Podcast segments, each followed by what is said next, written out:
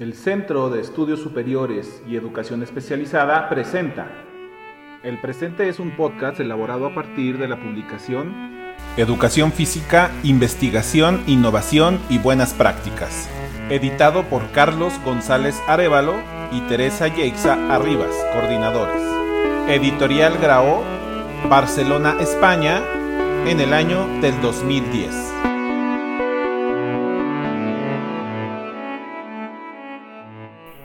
El Practicum en Educación Física. Teresa Yeixa Arribas, Facultad de Formación del Profesorado, Universidad de Barcelona, y Carlos González Arevalo, INEFC, Centro de Barcelona. El Practicum constituye una asignatura del Máster de Educación Secundaria con una clara intencionalidad de permitir que los estudiantes entren en contacto con la realidad escolar. El Practicum permite la adquisición, el desarrollo y la evaluación de las competencias personales y profesionales necesarias. Las contextualiza y las integra a partir de tres dimensiones de aprendizaje. Observar, actuar y reflexionar. Falgas 2009. A partir del análisis de las competencias que el alumnado debe adquirir en el periodo de prácticas, se destacan las siguientes aplicadas a la educación física adquirir experiencia en la planificación, la docencia y la evaluación de la educación física, acreditar un buen dominio de la expresión oral y escrita en la práctica docente, dominar la destreza y las habilidades sociales necesarias para fomentar un clima que facilite el aprendizaje y la convivencia, participar en las propuestas de mejora en los distintos ámbitos de actuación a partir de la reflexión basada en la práctica la adquisición de competencias del profesorado de educación física en el práctico. El practicum se convierte de esta manera en el escenario privilegiado para el desarrollo de esas competencias, porque cumple, por su propia naturaleza, con una de las condiciones básicas de todo proceso formativo, la aplicación de todo aquello aprendido en el aula a un contexto específico. De todas las competencias que desarrollar, transversales de carácter instrumental, social y emocional, cobran una especial relevancia en el practicum, aquellas relacionadas con la interacción directa con el alumnado y que tienen que ver más con las cualidades humanas. Empatía, saber escuchar, paciencia, optimismo, reflexión y crítica, justicia, paciencia, etc. También es muy interesante destacar la estrecha relación que se establece con el profesorado de educación física del centro, que actúa como modelo. Se convierte en el espejo en el cual el profesorado Nobel fija su atención para aprender de la experiencia. El proceso del práctico, el tiempo es oro. Las primeras semanas de toma de contacto inicial con los grupos clase son de cierta desorientación. La incertidumbre genera ansiedad y el miedo al fracaso florece en cada sesión. Nos sentimos observados, evaluados y la presión es considerable. A partir de la segunda semana, la rutina del día a día te va dando seguridad y aquellas situaciones vulnerables de las primeras sesiones son ahora más llevaderas. El profesorado en prácticas consigue cierto control de la situación. Las rutinas organizativas previas son más automáticas. Se pierde menos tiempo en la gestión de la sesión y se invierte más en la actividad física. En estos momentos iniciales, sobre todo, el rol del profesorado tutor de la universidad y del centro es crucial. Son profesionales con una gran experiencia docente que acompañan al profesorado en formación inicial, guiándole, dándole consejos y proponiéndole caminos que investigar para que cada vez sea más autónomo y más independiente. Aproximadamente hacia la tercera semana se empiezan a recoger el fruto del esfuerzo de las sesiones iniciales. Se conoce al alumnado y el alumnado conoce al profesorado. Y justo cuando el profesorado en prácticas empieza a encontrarse bien, cuando se da cuenta de que esta es la profesión de su vida y a lo que quiere dedicarse en un futuro, llega el momento de volver a las aulas y dejar aparcada esta inolvidable aventura. Ya nada volverá a ser igual. El cambio y la maduración personal y profesional se han producido y no hay vuelta atrás. Conocer la realidad escolar. Evaluación diagnóstica. Que la programación educativa se ajuste a la realidad supone la necesidad de identificar los elementos más relevantes del contexto en el cual se sitúa el centro educativo. Se hace necesario realizar un diagnóstico previo para adaptar los componentes curriculares a las características del contexto y dar respuesta a las necesidades detectadas. Los practicums se caracterizan por disponer de un tiempo inicial dedicado a la observación. Es el momento de consultar documentación genérica sobre el funcionamiento y organización de centros educativos. Es una buena ocasión para tomar nota sobre cómo encajan en ella los temas relacionados con el cuidado del cuerpo, la educación física y la educación para la salud. Otro documento de interés que conviene repasar es el reglamento de régimen interior. En relación con los aspectos específicos de la educación física, resulta fundamental revisar la programación de otros años, recoger información sobre las rutinas organizativas que lleva a cabo el profesorado del centro antes, durante y después de las clases, el material y los espacios de práctica deportiva disponibles.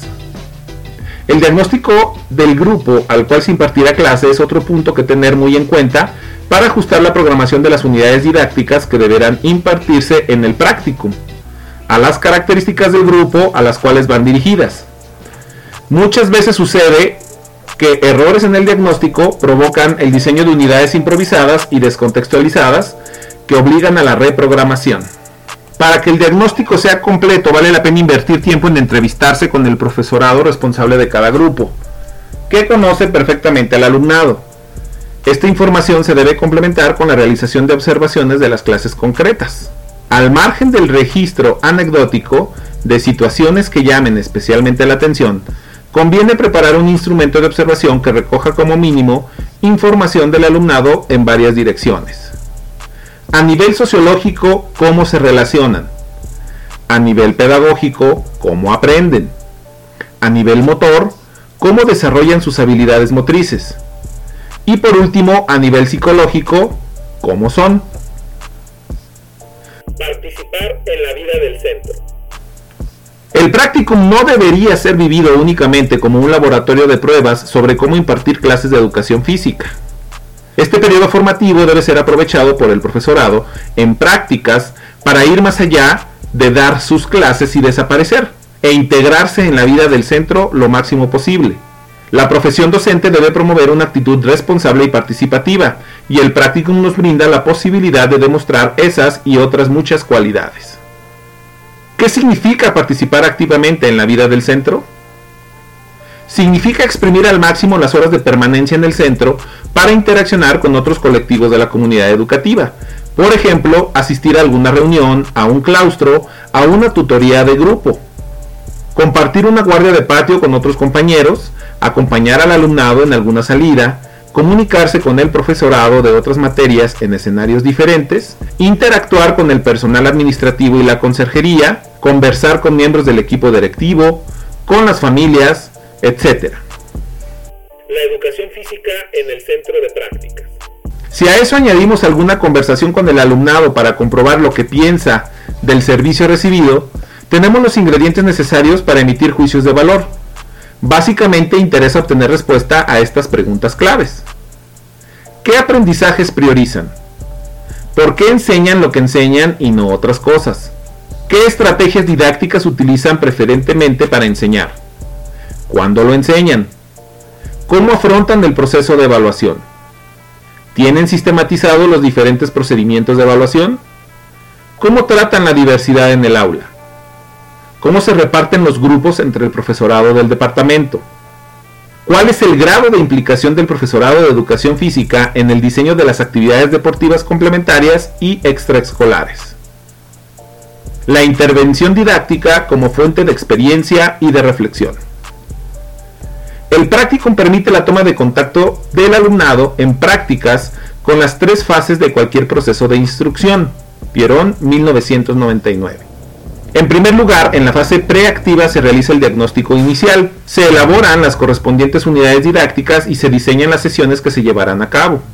En segundo lugar, todo aquello que se había preparado se lleva a la práctica en el momento pedagógico clave, el que se corresponde con la interacción directa con el alumnado real, fase interactiva.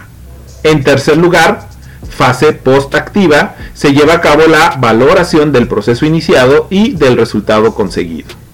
Al margen de responsabilizarse por primera vez de procesos de instrucción completos, el profesorado en prácticas además tendrá la oportunidad de diseñar intervenciones educativas atendiendo a la diversidad. es un muy buen momento para tomar conciencia de la diversidad del alumnado y de cómo dicha diversidad es el origen de necesidades diferentes que requieren formas de intervención también diferentes.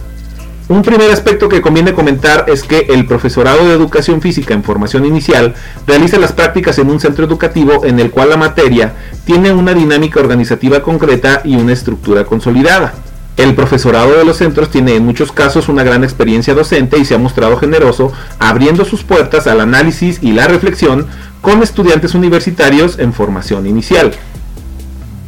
Una vez realizada esta importante aclaración inicial, el practicum puede ser considerado como una especie de laboratorio de pruebas. El profesorado en práctica se siente con cobertura suficiente para poner a prueba nuevas actividades, nuevos planteamientos didácticos sin riesgo alguno. De los aciertos se aprende, pero de los errores probablemente más. El profesorado en prácticas puede introducir en algún grupo, en alguna sesión, alguna alternativa de calentamiento, uno de los aspectos fundamentales del practicum es que permite completar procesos de enseñanza-aprendizaje. Si los objetivos didácticos han de ser pocos para que puedan ser finalmente evaluados, mucho mejor. La relación del profesorado en prácticas con el alumnado de los institutos.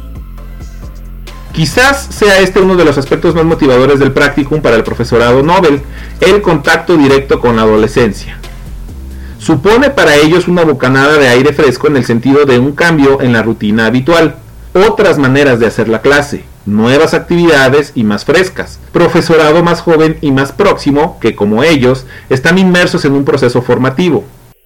La evaluación del practicum de educación física. El practicum es una oportunidad única y seguramente irrepetible de tener a su disposición observadores de lujo dispuestos a ayudarle cuando lo necesite. Es un periodo guiado y reflexivo de inmersión a la profesión docente. El profesorado Nobel es observado a través de cada una de las retroalimentaciones individualizadas sobre su actuación. En primer lugar está el profesorado tutor del centro, que aportará sobre todo su experiencia docente. En segundo lugar, tendrá su lado acompañándole durante todo el proceso al profesor tutor de la universidad. Y en tercer lugar, y no por eso menos importante, está el compañero observador, en algunas facultades las prácticas se suelen llevar a cabo por parejas. Cualquier ficha debería contemplar si se es capaz de destacar los aspectos fundamentales en la fase de información inicial, que sea breve y clara, que ayude a explicitar el objetivo de la sesión. Controlar los elementos de seguridad antes de iniciar las prácticas, relojes, cadenas, obstáculos en el espacio deportivo, etc. Conservar las características básicas de un calentamiento fisiológico, intensidad moderada y movilización de grandes grupos musculares, orientándolo al objetivo de la sesión. En la fase de consecución de objetivos, plantear tareas directamente relacionadas con el objetivo, variadas, seguras, de máxima participación, motivantes, etc. Proponer una actividad de vuelta a la calma fisiológica coherente y sistemática. Dar retroalimentación durante la sesión, correctivo y afectivo y sobre todo positivo. Utilizar estrategias didácticas variadas y adaptadas al alumnado. Invertir gran parte del tiempo útil en tiempo de compromiso motor, tiempo de práctica, disminuyendo al máximo los tiempos de organización y de explicación. Organizar la sesión de forma correcta, espacios, material, formación de grupos. Combinar diferentes canales de comunicación con el alumnado. Tratar al alumnado de una manera cercana y próxima, creando un buen ambiente de aprendizaje. Esta ficha puede tener incluso un apartado individualizado que recoja puntos débiles que el profesorado Nobel ha detectado en sesiones anteriores y que conviene rectificar. Otros instrumentos utilizados en los practicums son los diarios de campo. Quizá el instrumento de evaluación más formal sea la memoria del practicum. La elaboración de esta memoria es un proceso largo y pesado y conviene no dejarlo para el final. Las prisas no son buenas consejeras. Se trata de diseñar un documento funcional y útil que una vez elaborado sea consultado. En algunos practicums la entrega de la memoria va ligada a la defensa oral, una gran oportunidad para simular la puesta en escena en una situación real muy cercana a la que probablemente el alumnado se afrontará en un futuro cercano. Al margen de potenciar algunas de las competencias transversales necesarias para el desarrollo de la práctica docente, como pueden ser aquellas relativas a la expresión oral o al uso de las nuevas tecnologías, El ejercicio ofrece una primera experiencia de lo que supone situarse delante de un tribunal que evalúa en pocos minutos todo lo realizado a lo largo del periodo del práctico. La preparación de la exposición es fundamental y una de las claves del éxito, no solo en cuanto al contenido, estructura, dominio, uso del lenguaje técnico, sino también en cuanto a la forma de comunicar, comunicación no verbal, oral y visual, soporte audiovisual para quien escucha, etc.